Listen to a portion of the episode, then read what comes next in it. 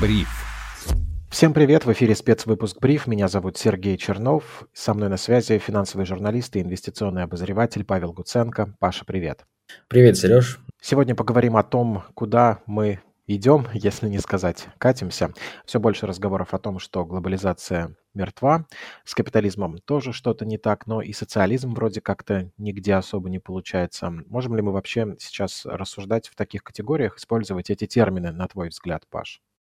Ну да, почему нет? А, ведь э, в Китае есть э, капитал, как там, социализм э, с китайской спецификой. То есть, по большому счету, Китай это декларирует, что они строят э, и постепенно уже построили э, социализм у себя в стране. Да и вообще, если посмотреть на тренды развития там, в том числе и передовых экономик, то там мы заметим, что там достаточно неплохой такой поворот налево относительно там каких-то льгот для населения своего, Поэтому говорить о том, что как бы там социализм сегодня это неприменимое понятие, я бы не стал бы так говорить. Возможно, многие страны и не декларируют того, что вот они там повернулись куда-нибудь в сторону, э, немножко налево, так говорят, э, так повернули голову и смотрят туда.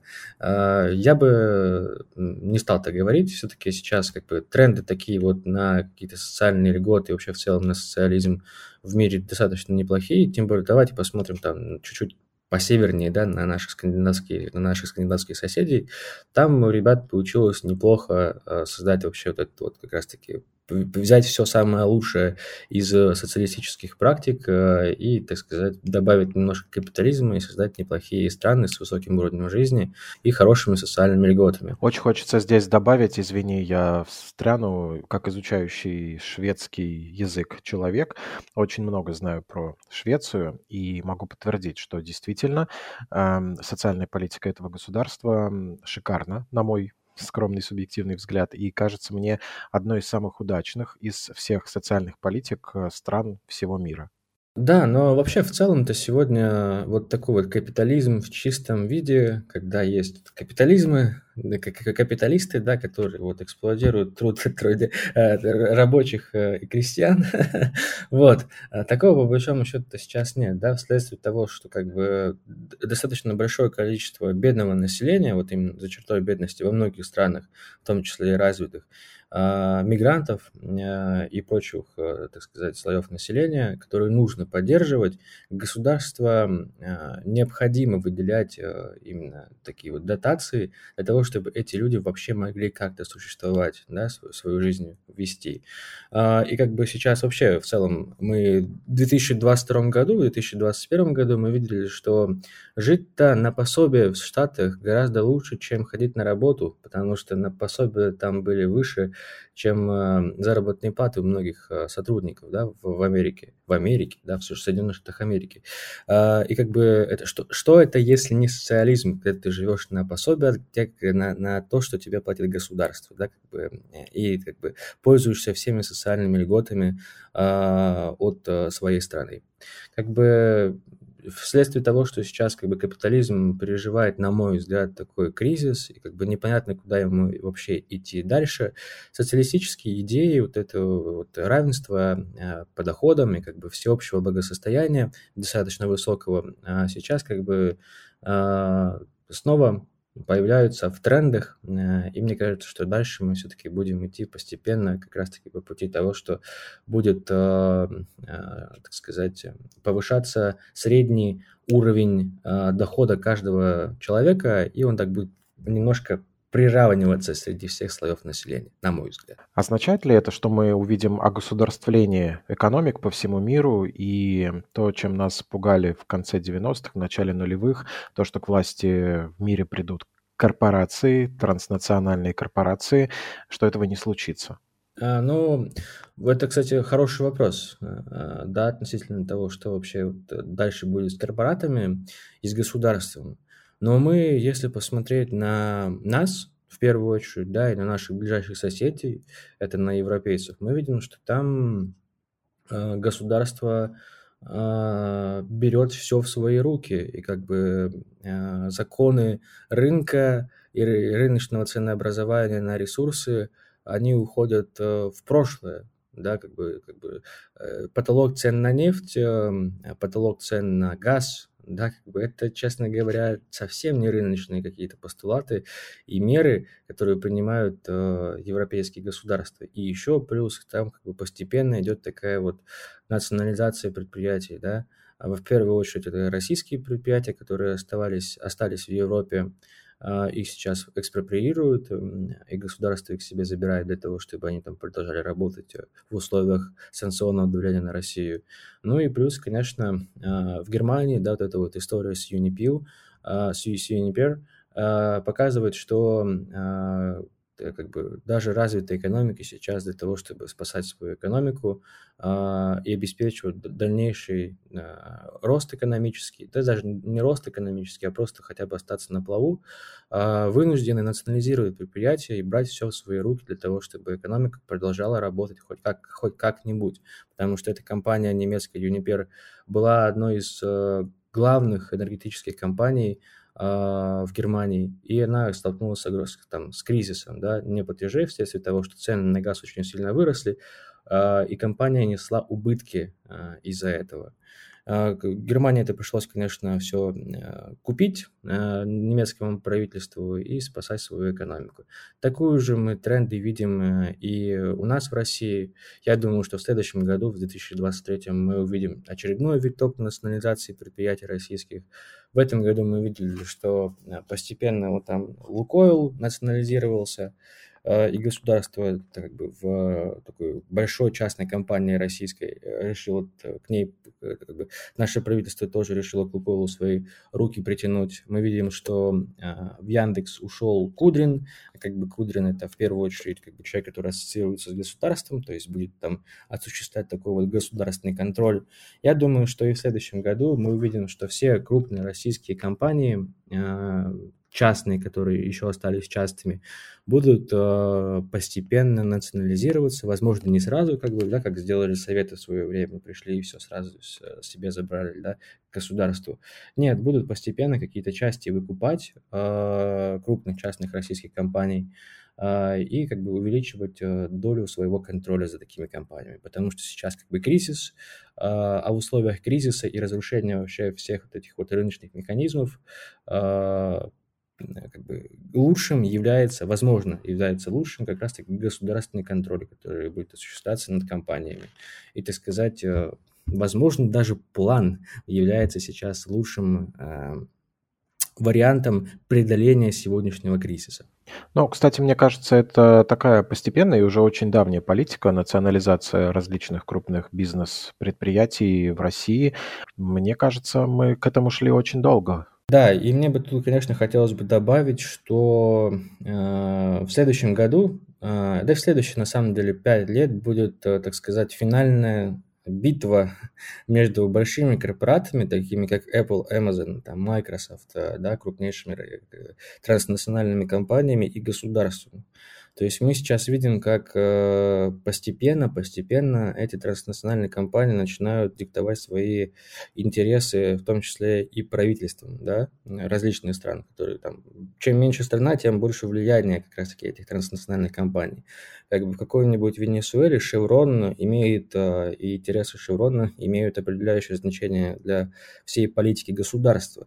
А в Штатах, конечно, да, в большой экономике это не так, там все-таки как бы государственная власть достаточно сильная, но тем не менее через там лоббистские системы, через лоббистские аппараты э, эти компании свои интересы продавливают э, и пытаются как-то диктовать свои собственные условия, в том числе и на рынке, да, учитывая то, что как бы Microsoft это по большому счету монополия, Amazon тоже как бы компания, которая занимает огромную часть вообще всего онлайн-рынка, рынка онлайн-торговли, да, а, и как бы может диктовать свои собственные условия.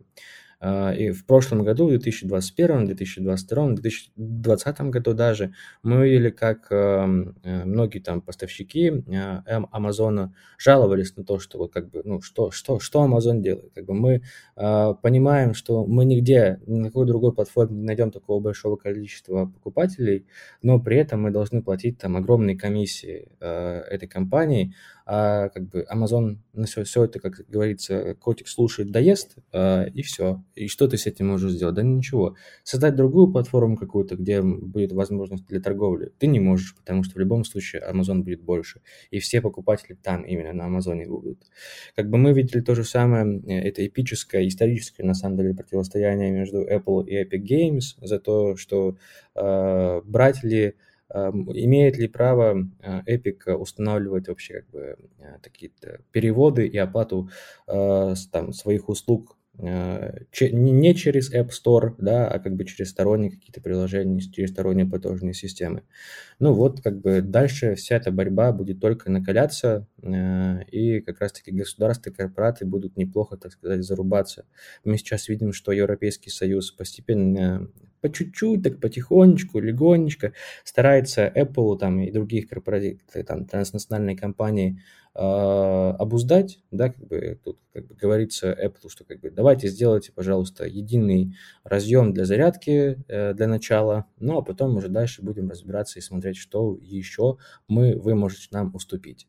И как бы постепенно, э, я думаю, что э, государство будет под себя подминать, стараться подминать, по крайней мере, э, э, все транснациональные компании.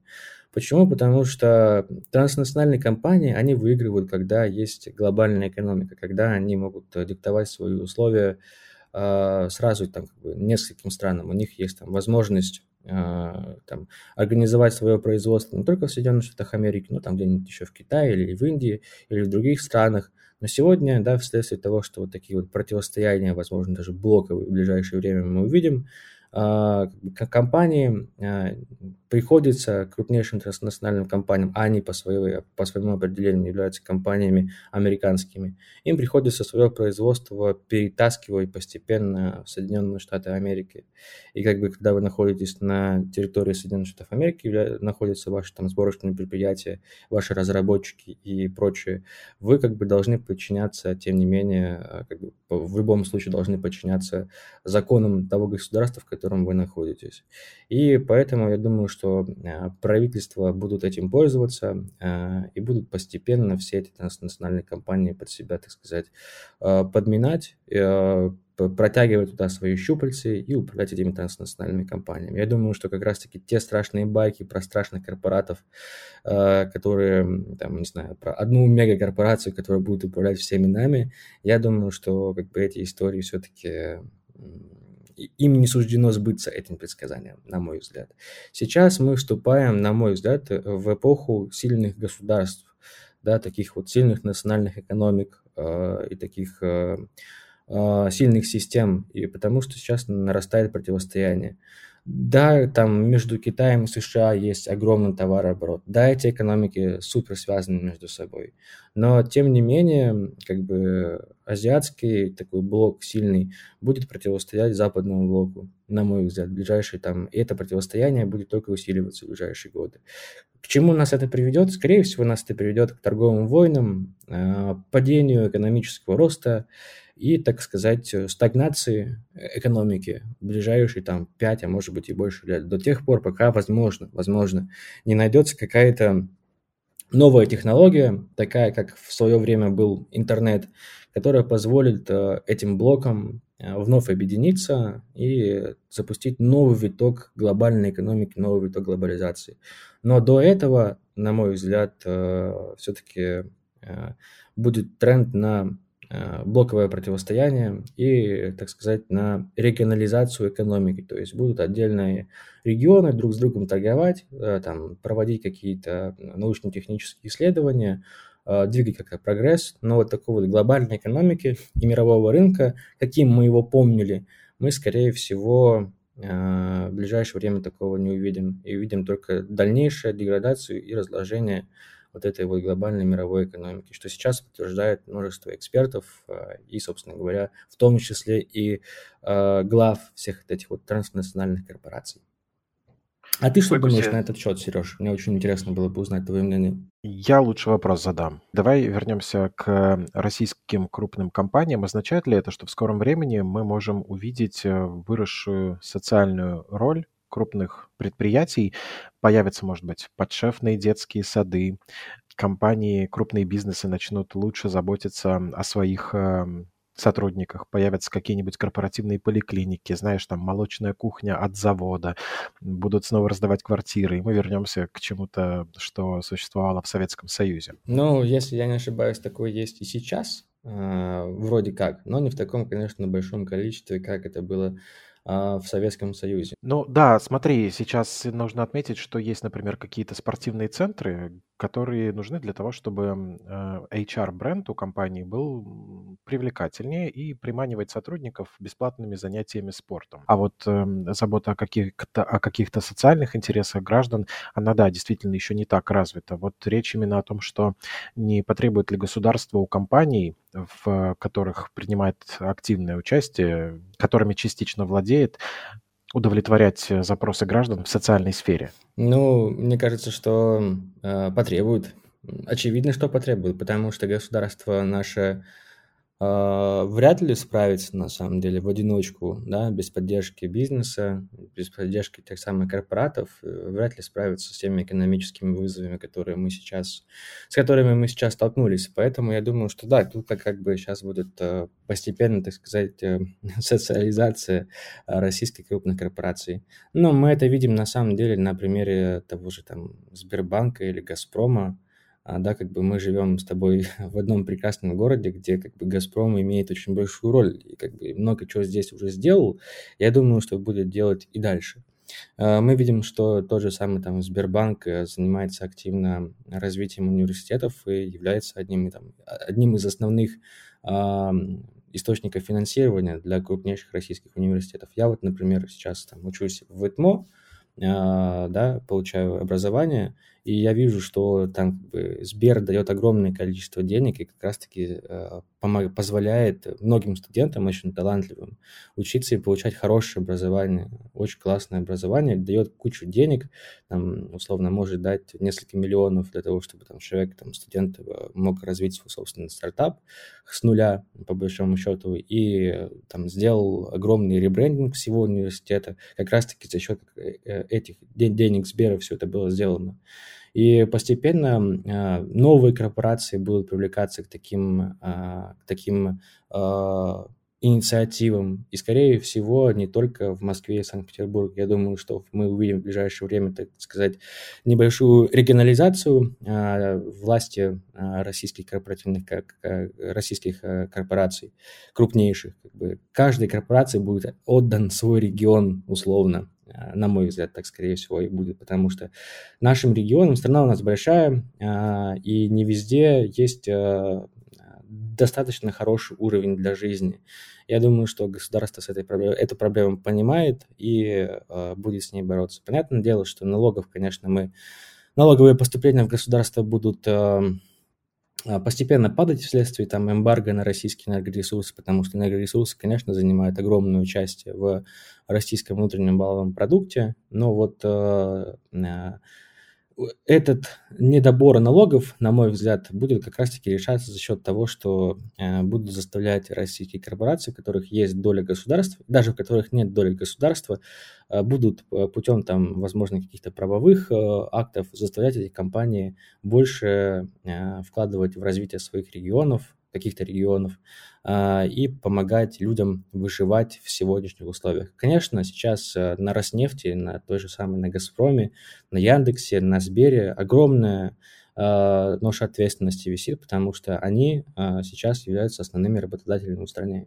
Без этих компаний мы не протянем вообще никак. Они должны обеспечивать э, наше будущее, вести нас вперед потому что без, без, без денег, без работы от этих компаний мы не справимся. Люди потеряют свою работу, и эти компании должны осознавать свою ответственность и создавать а, достойные условия труда а, для, для россиян.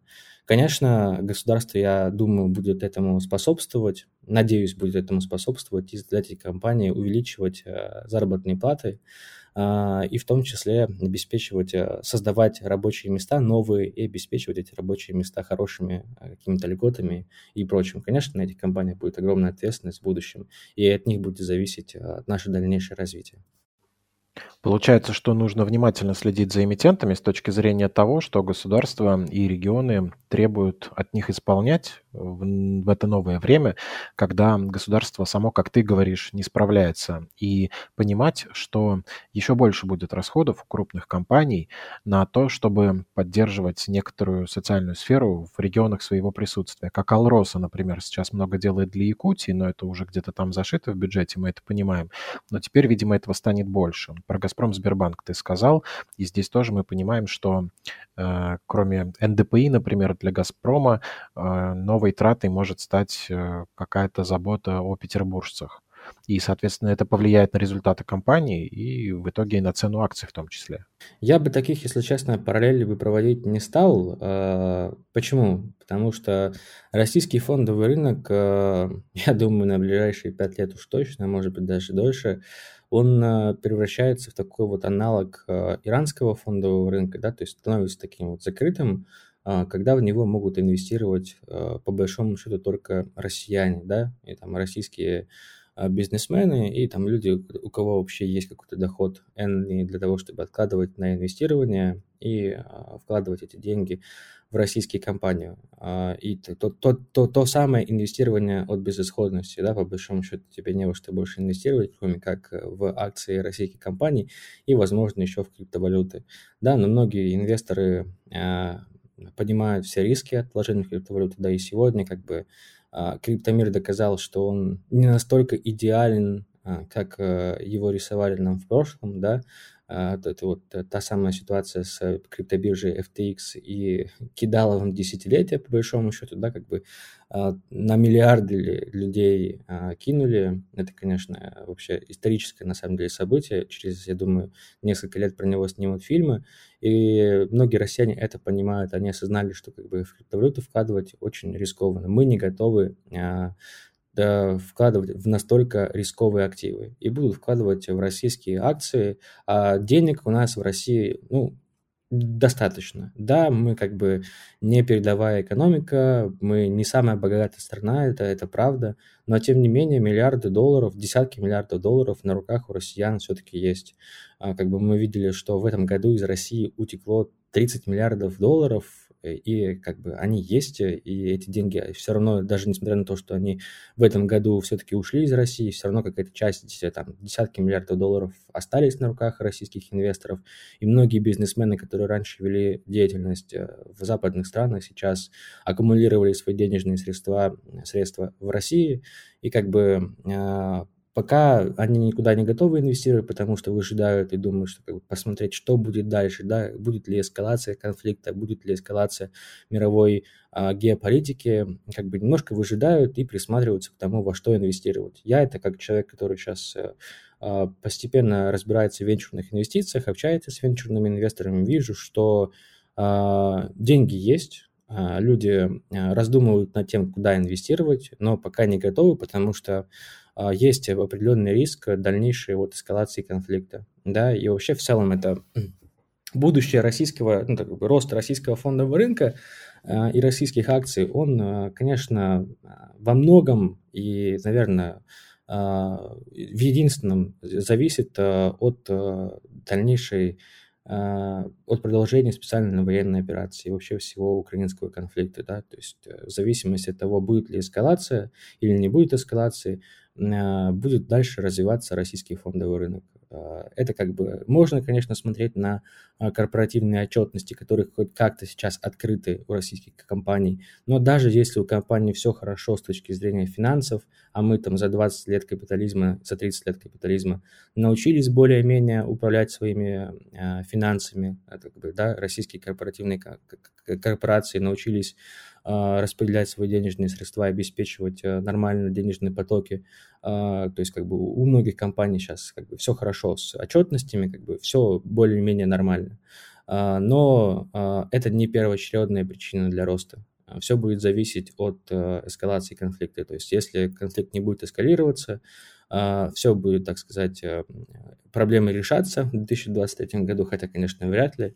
Но если решаться, то тут как бы все будет расти Все, все компании, которые есть на фондовом рынке российском, а, будут расти вне зависимости от того, у кого какая финансовая отчетность. Будут покупать все и будет, э, возможно, я надеюсь, будет э, такой же рост фондового рынка, как, например, в Турции. В Турции мало, что ли, экономических проблем? Да, их очень много.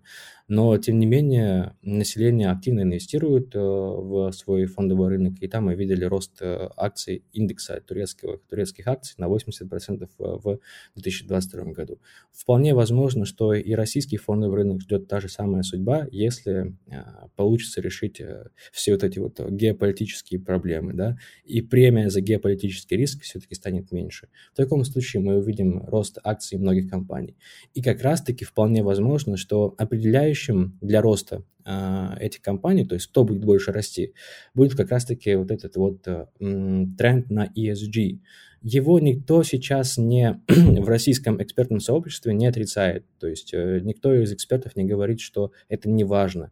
Нет, наоборот, таки э, там инвестиционные эксперты, аналитики говорят, что следование вот этим вот соци... социальной ответственности, это будет в ближайшие годы, в том числе будет определяющим с точки зрения привлекательности инвестиций в компанию. То есть если у компании все хорошо с социальной ответственностью, компания создает нормальные условия труда, то в целом это может стать таким вот фактором для э, более быстрого роста а, акций компании. Поэтому, конечно, за этим стоит следить. То есть те компании, которые будут создавать для своих там а, работников достойные условия труда, будут платить хорошие заработные платы, возможно, а, получат э, больше интерес со стороны инвесторов, и акции будут расти больше. Конечно, за этим нам, инвесторам, да, нужно следить э, внимательно, но в первую очередь, конечно, нам нужно читать новости и смотреть, что сейчас э, с геополитикой, потому что это первоочередное, как бы, несмотря даже на хорошую корпоративную отчетность, акции там компании не будут расти, э, если будет э, такая же напряженная геополитическая обстановка. Ну, яркий пример тому вот акции Яндекса, да, или а, акции Озона. Плохие компании, что ли? Да нет, это отличные компании. У них все более-менее нормально с финансовой отчетностью, у них хороший менеджмент, у них хорошие ком- команды. То есть это компании, которые в нормальных условиях росли бы спокойно, и э, их акции бы давали бы прибыли инвесторам своим. Но вследствие того, что вот как раз-таки есть геополитическая напряженность, э, э, эти акции не могут расти и стоят на месте по большому счету. То же самое касается IPO российской компании ВУШ, да, кикшеринговой компании в этом году. Мы все смеялись над ней и говорили, что да вот куда вообще лезет вот этот вот э, там самокат, ну что они там делают, ну что это вообще за бизнес такой. Ну на самом деле это как бы это нормальный бизнес. Ребята зарабатывают деньги, у них все более-менее нормально с финансовой отчетностью, есть нормальный план по дальнейшему развитию. Да, конечно, есть определенные риски относительно того, будет ли расти бизнес, но давайте просто посмотрим да, там, на опыт наших западных коллег. Там мы таких бизнесов и таких IPO видели очень большое количество в 2021 году и 2022 году тоже. Ярким тому примером является IPO компании Rivian. Ну, компанию оценили в 100 миллиардов долларов, когда она еще даже не, там, не продавала своих авто, да, электромобилей. Но, тем не менее, инвесторы в это поверили и вложили туда свои деньги. А, как бы, чем, а, это, чем, чем ВУШ, собственно говоря, а, хуже, чем Rivian, да, учитывая то, что у Rivian даже не было особо, ну, была, конечно, но она была, бизнес, бизнес-модель была не опробована, не было понятно, насколько компания вообще сможет обеспечивать интерес и спрос со стороны, со стороны покупателей, а УШ уже есть нормальный работающий бизнес, у него есть определенная доля на рынке, то есть это уже такой, ну, как бы нормальный бизнес для России. А Россия все-таки как бы рынок а, конечно, не очень большой, но тем не менее достаточно крепкий. То есть люди здесь готовы покупать и платить за услуги кикшеринговых компаний. Вот. И как бы а, почему эти акции не могут не расти? Да нет, у них в целом, если все будет хорошо с точки зрения макроэкономики, они могут э, порасти. И как раз-таки я к чему веду? К тому, что, э, конечно, на корпоративной отчетности стоит смотреть, но все-таки самое важное для нас сегодня с точки зрения инвестирования остается, остается как раз-таки геополитическая обстановка. Поэтому читайте новости, следите, И делайте, в первую очередь, конечно, тоже очень хотелось бы подчеркнуть, делайте именно свои выводы. Да, как бы аналитики, которые там, э, там политологи, которые рассуждают относительно того, что будет дальше, они э, не могут знать наверняка, что будет, да. Поэтому я вам, конечно, советую всем делать свои собственные выводы, строить свои логические цепочки и уже исходя из этого предпринимать какие-то инвестиционные решения. Думайте своей головой. Ваша голова а, лучше, чем голова других каких-то а, аналитиков. Вы тоже можете думать, вы тоже можете мыслить, и если вы изучите факты, вы сможете принять э, правильные инвестиционные решения. Ну, а для тех, кому лень, скажу так, если вы грамотный инвестор и вложили в акции не свои последние деньги, то глупо продавать их, пока вы в минусах, а если можете подождать, то ждите, рост обязательно случится. Ну, примерно так, по крайней мере, мы в это верим. Спасибо, Паш, это был финансовый журналист и инвестиционный обозреватель InvestFuture Павел Гуценко. И тебе спасибо, Сереж, всем пока. Всем отличного настроения, с праздниками, слушайте бриф, подписывайтесь на нас, пишите ваши комментарии и отзывы об этом эпизоде. Отличного настроения, всем пока.